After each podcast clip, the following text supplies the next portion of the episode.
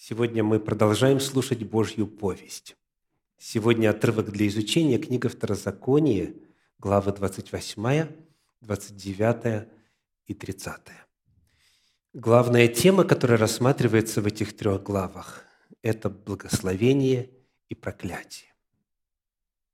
Моя проповедь так и называется «Божья повесть, двоеточие, благословение и проклятие».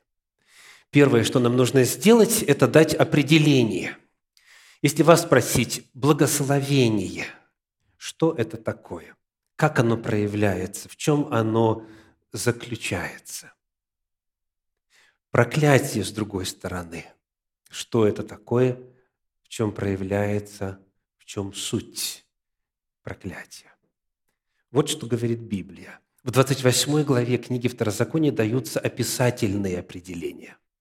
И вот стихи с 11 по 13 рассказывают о проявлении благословения. Читаем. «И даст тебе Господь изобилие во всех благах, в плоде чрева твоего, дети, в плоде скота твоего, плоде полей твоих на земле, которую Господь клялся отцам твоим дать тебе. Откроет тебе Господь добрую сокровищницу свою, небо, чтобы оно давало дождь земле твоей во время свое, и чтобы благословлять все дела рук твоих. И будешь давать взаймы многим народам, а сам не будешь брать взаймы. Сделает тебя Господь главою, а не хвостом и, не, и будешь только на высоте, и не будешь внизу, если будешь повиноваться заповедям Господа Бога твоего, которую заповедую тебе сегодня хранить и исполнять. Какие ключевые слова обратили ваше внимание на себя? Как проявляется благословение? Первый термин – изобилие. Изобилие. Дальше. Успех – во всяком деле рук твоих даст тебе Господь успех. И третье – престиж. Ты будешь на высоте, не будешь внизу. Ты будешь давать взаймы, не будешь брать взаймы. Благословение – это изобилие, это успех и известность наличием благословений в жизни.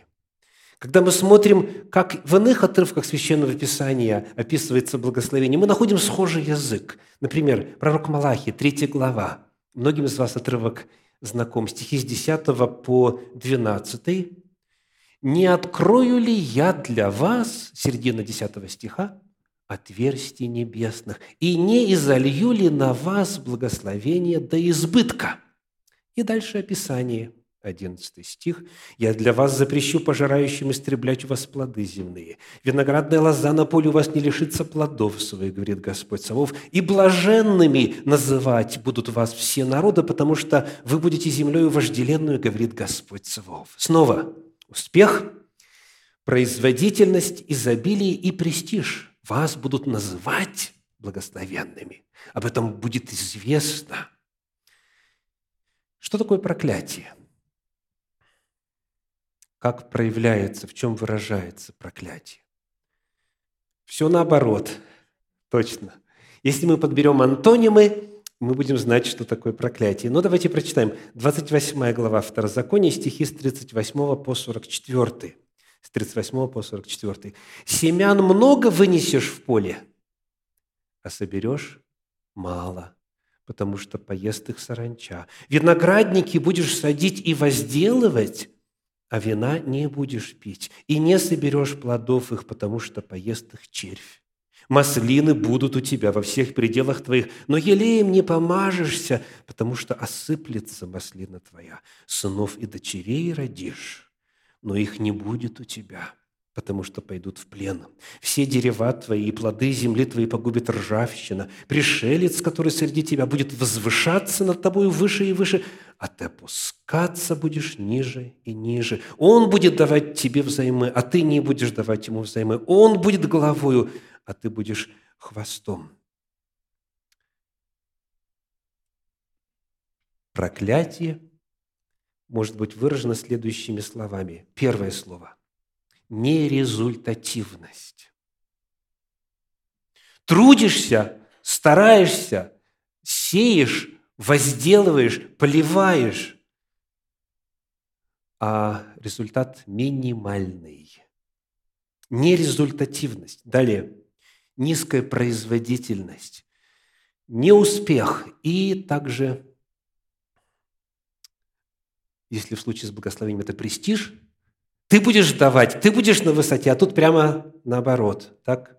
Ты будешь внизу, ты будешь постоянно в нужде, ты будешь одалживать, и ты будешь известен, как тот, у кого концы с концами не сходятся. Итак, благословение и проклятие. Еще один отрывочек о проклятии в качестве иллюстрации. Пророка Агея, 1 глава, 6 стих. «Вы сеете много, а собираете мало. Едите, но не в сытость. Пьете, но не напиваетесь. Одеваетесь, а не согреваетесь. Зарабатывающий плату зарабатывает для дырявого кошелька». Очень такой красочный образ, да? Дырявый кошелек. Так, помимо вот того, о чем мы прочитали, в 28 главе книги Второзакония, проклятие и благословение и проклятие также связаны с темой семейной жизни. Обручишься, но не поженишься. Семья, взаимоотношения между мужем и женой. Дальше здоровье, болезни, разные, названные, и также сказано те, которые не описаны в книге сей. То есть благословение наполняет все сферы жизни, и проклятие, если приходит, точно так же касается всех сфер жизни. И вот теперь, возлюбленные, нам нужно задать следующий очень важный вопрос. Вот это все, что мы прочитали, это было озвучено в рамках завета с Израилем, правда? То есть это книга Второзакония, это речь Моисея – это повторение, напоминание, истолкование законов, данных на Синай. Речь идет о том завете. И вопрос, который нужно задать, звучит так. А относится ли это к нам? Имеет ли отношение тема благословения и проклятия к нам? Вопрос чрезвычайно важный, потому что это определяет меру серьезности и меру внимательности современного читателя к этим Божьим словам. Итак, из апостольских писаний несколько отрывочков. Реально ли благословения и проклятия сегодня? Книга Евангелия от Матфея, 25 глава, стихи с 31 по 34 и далее 41. Евангелие от Матфея, 25 глава, стихи с 31 по 34 и затем 41. Когда же придет Сын Человеческий во славе Своей, и все святые ангелы с Ним, тогда сядет на престоле славы Своей. Быстренько, какое время описывается? Какое событие описывается? Второе пришествие Иисуса Христа. Вот что будет – и соберутся пред ним все народы, и отделит одних от других, как пастырь отделяет овец от козлов, и поставит овец по правую свою сторону, а козлов по левую. Тогда скажет царь тем, которые по правую сторону его, «Придите!» И вот термин важный для нас – «благословенные». «Придите, благословенные Отца моего, наследуйте царство, уготованное вам от создания мира». Так есть одна группа людей – до самого конца истории сохраняется такое понятие, как благословение и люди благословенные. До самого конца. Теперь 41 стих почитаем. Тогда скажет и тем, которые по левую сторону, «Идите от меня». Какие? Проклятые, проклятые, как угодно идите от меня в огонь вечный, уготованный дьяволу и ангелам его». Мы находим, что благословенные и проклятые будут на земле существовать вплоть до второго пришествия Иисуса Христа. То есть и в новозаветную эпоху, и в наше с вами время благословение и проклятие, оно реально. Точно так же, как когда Господь это описывал через раба своего Моисея. Еще один отрывочек. Послание евреям, 6 глава, стихи 7 и 8. Аж, давайте 7, 8 и 9. «Земля, пившая многократно сходящий на нее дождь, и произвращающая злак, полезный тем, для которых и возделывается, получает что? Благословение от Бога. А производящиеся тернии и волчцы негодные, близка к чему? К проклятию, конец которого – сожжение. К чему апостол это пишет? Вот к чему, 9 стих. «Впрочем, о вас, о вас, возлюбленные, мы надеемся, что вы в лучшем состоянии». То есть в каком состоянии? Вы благословенны. Это иллюстрация с землей благословенной с одной стороны и проклятой с другой стороны. Это все образы из книги «Бытие». Первой главы «Благословил Господь все при сотворении» и третьей главы, когда проклятие вошло. И дальше апостол применяет это к своим читателям. Он говорит, надеемся, надеемся, что вы в лучшем состоянии. Надежда требуется там, где нет уверенности.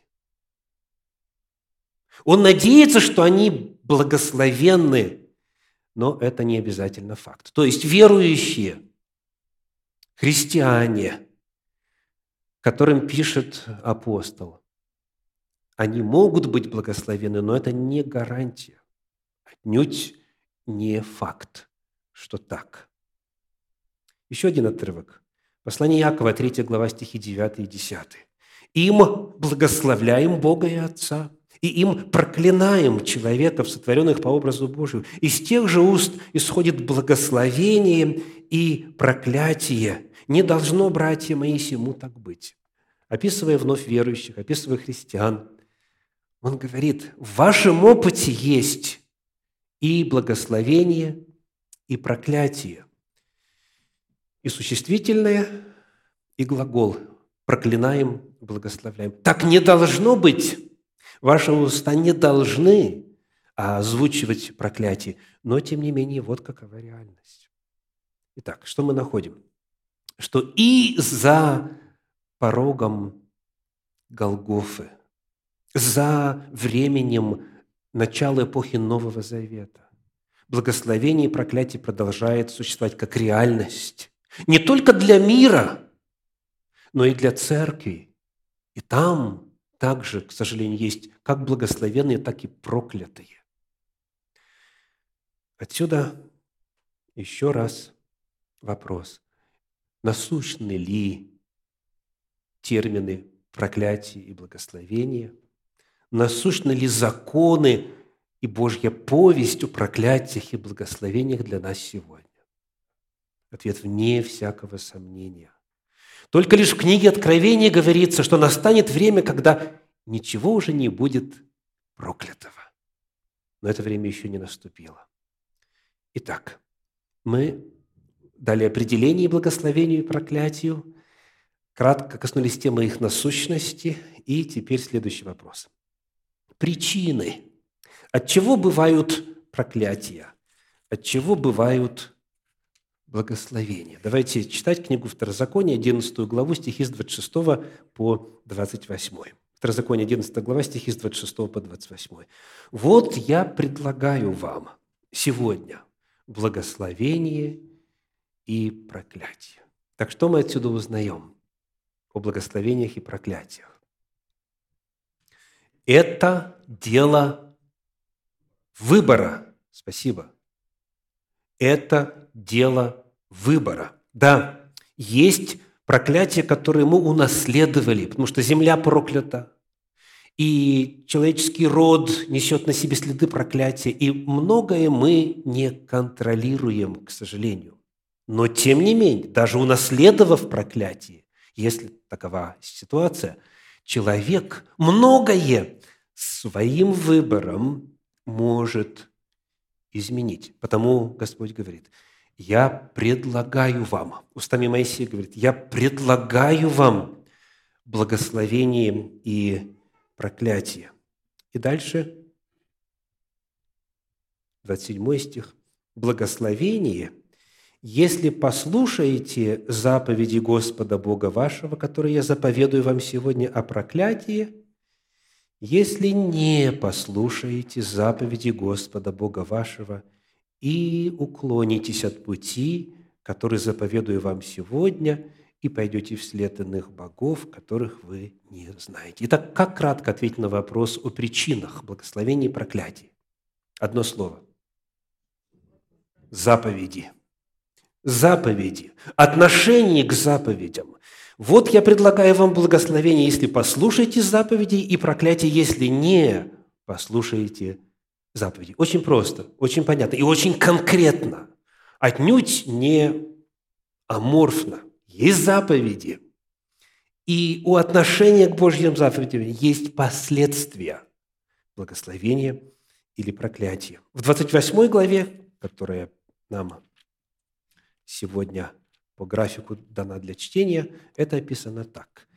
Второзаконие, 28 глава, стихи 1 и 2. «Если ты, когда перейдете за Иордан, будешь слушать гласа Господа Бога твоего, тщательно исполнять все заповеди Его, которые заповедую тебе сегодня, то Господь Бог твой поставит тебя выше всех народов земли. И придут на тебя все благословения сии, и исполнятся на тебе, если будешь слушать гласа Господа Бога твоего» четко и понятно. И далее в этой же главе 15 стих, Второзаконие 28, 15.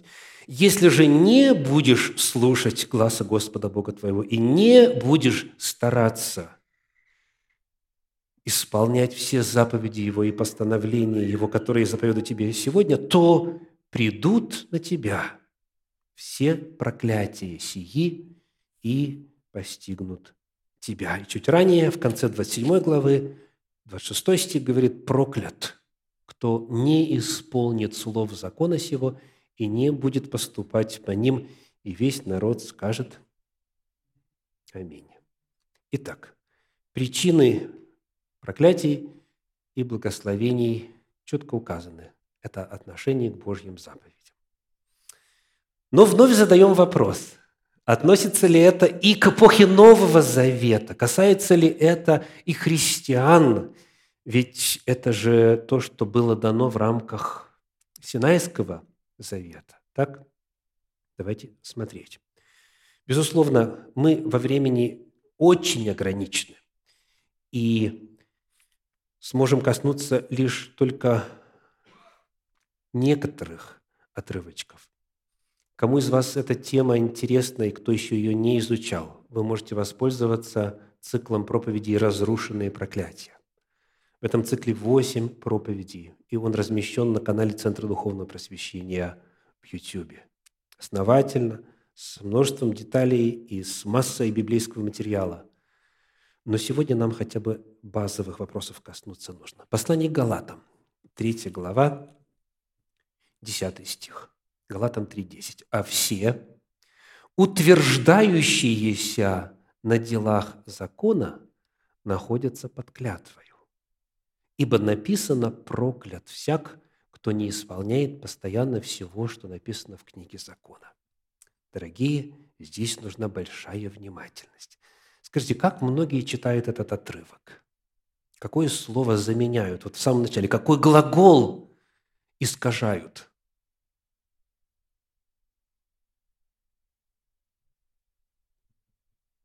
вместо утверждающиеся, то есть полагающиеся, да, если по синдальному идти, какое слово часто вставляют? Да. А все соблюдающие закон, все исполняющие закон находятся под клятвой. К великому сожалению, многие уверены, что именно так апостол Павел и пишет. Но вот задумайтесь на мгновение.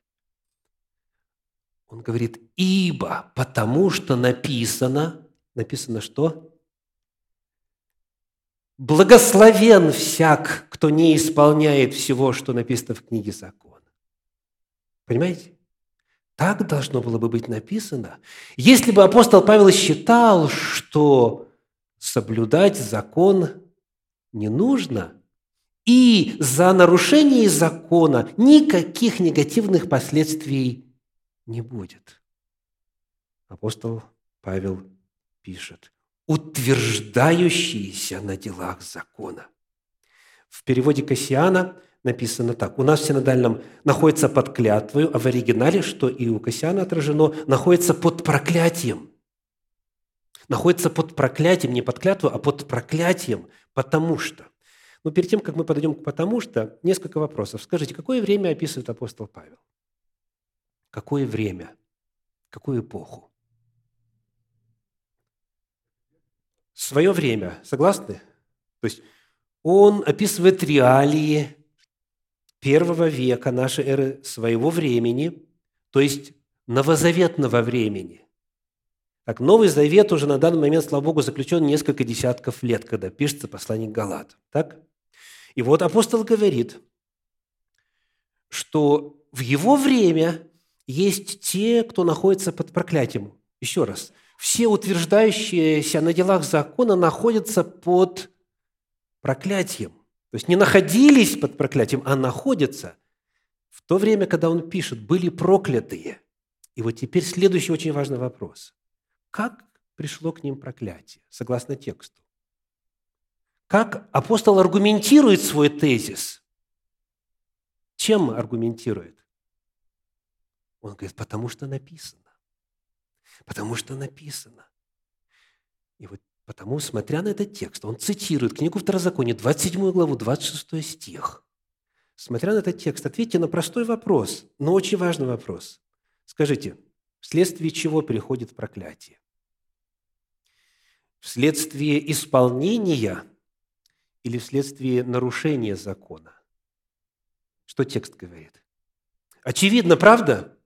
То есть апостол Павел считал, что написанное Моисеем на тот момент, 15 веков тому назад, продолжает действовать. Есть проклятый, говорит он, потому что написано.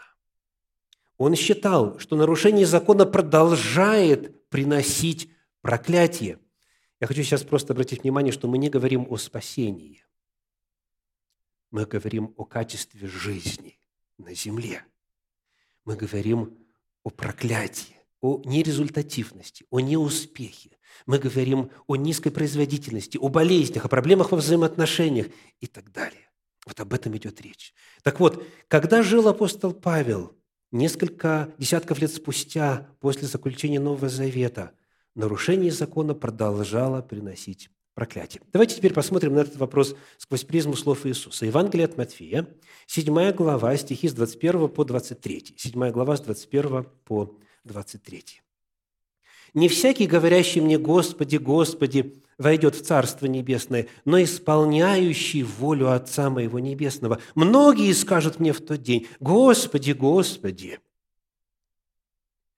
не от Твоего ли имени мы пророчествовали, и не Твоим ли именем бесов изгоняли?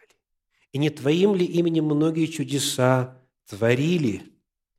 И тогда объявлю им, я никогда не знал вас. Отойдите от меня, делающие беззаконие. Итак, какое время описывается, какой эпизод описывается, какой момент описывается вот здесь? Второе пришествие Иисуса Христа. То время, когда на самом деле все живущие на земле будут разделены на две категории – Помните, как эти категории названы уже в отрывке, который мы только что читали? Одни благословенные, другие проклятые. Так? Две категории. На суде только будет две категории. И вот обратите внимание, как в этом отрывке Господь называет тех, кто погибнет. И почему они погибнут? «Отойдите от меня, делающие беззаконие» делающие беззаконие, в 25 главе названы как? Спасибо, проклятые. Соблюдающие закон названы как? Соблюдающие волю Отца. Благословенные. Иными словами, мы находим, что и в самом конце, и словами Иисуса Христа показывается не только наличие категории проклятых, но и объяснение причин беззаконие в подлиннике аномия, отрицание, отвержение, нарушение закона Божьего. Итак, благословение и проклятие и сегодня являются следствием отношения к Божьему закону. Так мы разобрали два главных вопроса. Последний. Последний.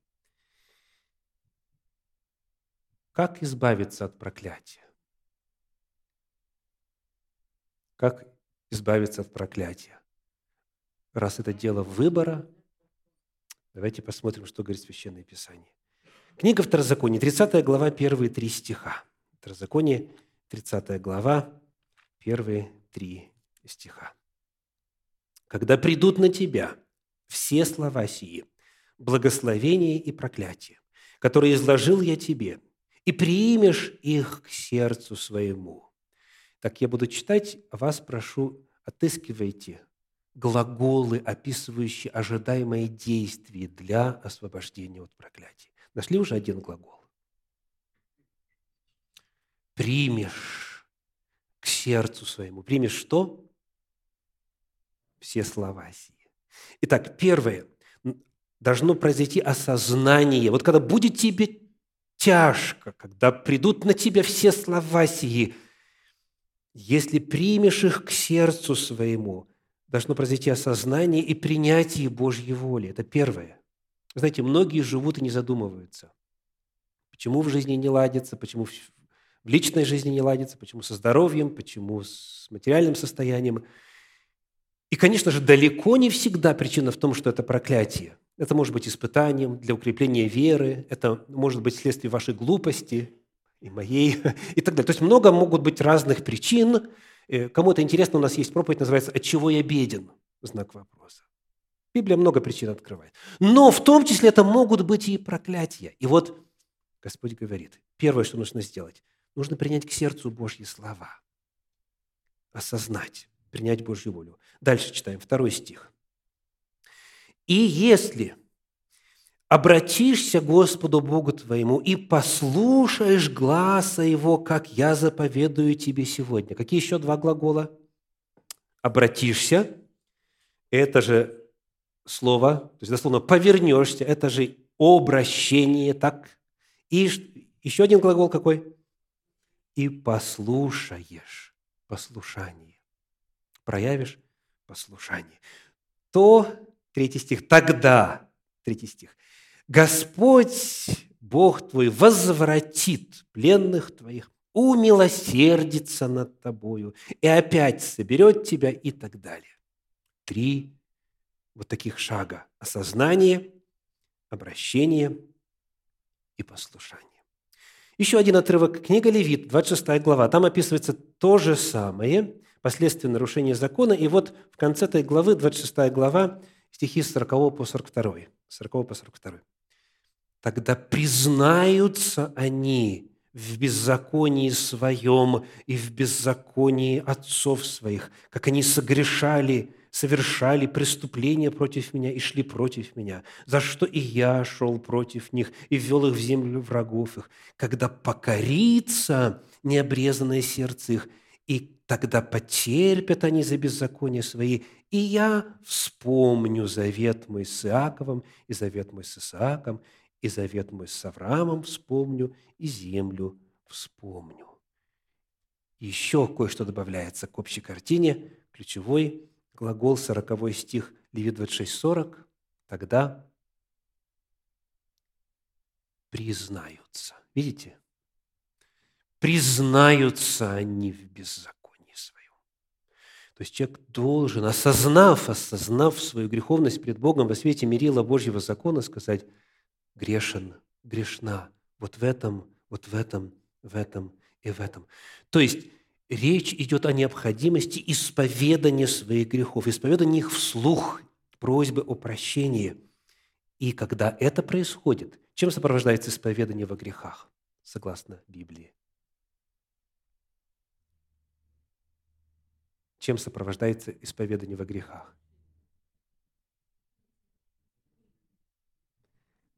Книга Левит, 5 глава, стихи 5 и 6 если он виновен в чем-нибудь из них и исповедается, в чем он согрешил,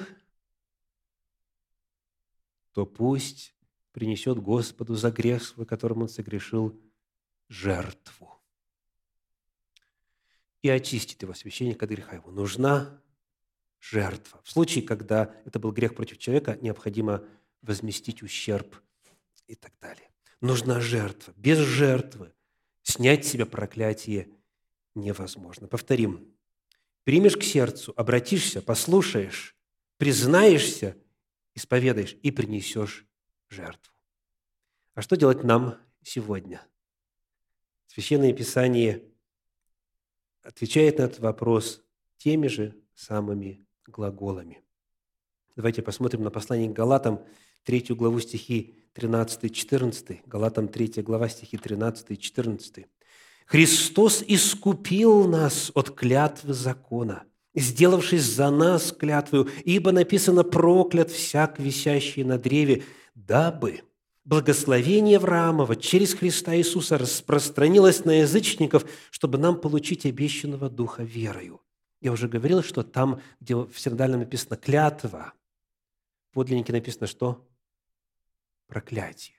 Вот цитирую по современному переводу, переводу Института перевода Библии. «Христос заплатил за освобождение наше от того самого проклятия, что высказано в законе, на себя, приняв проклятие за нас». Во Христе Иисусе исполнился прообраз всех этих жертвенных животных которые приносились для освобождения от вины и для освобождения от проклятия на протяжении многих веков во святилище. Он есть Агнец Божий, берущий на себя грех мира, а также что еще? Покажите снова 13 стих на экран, пожалуйста. Что еще он взял на себя? Он сделался за нас проклятием. Вот какова Божья милость. Вот какова Божья любовь. Он взял на себя всю вину нашу, болезни, немощи, пишет пророк Исаия в 53 главе, а также проклятие. Он стал проклятием за нас. И поэтому, возлюбленный, Он оплатил, Он искупил, выкупил, Он внес плату за освобождение от проклятий ценою своей жизни. То есть вот эта жертва – но чтобы от этой жертвы был прок, чтобы была польза, необходимо сделать следующее. 1 Иоанна 1,9. «Если исповедуем грехи наши, если исповедуем грехи наши, а чтобы до этого дойти, нужно осознать, нужно принять к сердцу, так? И если исповедуем грехи наши, то Он, будучи верен и праведен, простит нам грехи наши и очистит нас от всякой неправды.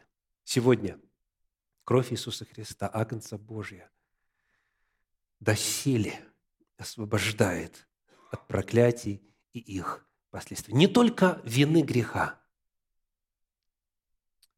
не только даже от силы греха, но и от проклятия, навлекаемого грехом. Сегодня моя проповедь называется «Божья повесть благословение и проклятие. Мы выяснили, что благословение и проклятие и сегодня столь же реальны, как тогда, когда о них писал Моисей. Господь дал нам благие законы, соблюдение которых приносит нам благословение, чтобы не было нужды вкушать проклятие. Но в случае нарушения Божьих законов Господь по своей милости предусмотрел способ – Иисус Христос взял на себя все проклятия и заплатил за них своей собственной кровью. Но чтобы вот воспользоваться Его победой, чтобы войти в реальность благословения, необходимо осознать проблему, обратиться, принести свои грехи, покаяться, исповедать и вновь наслаждаться благословением. Аминь.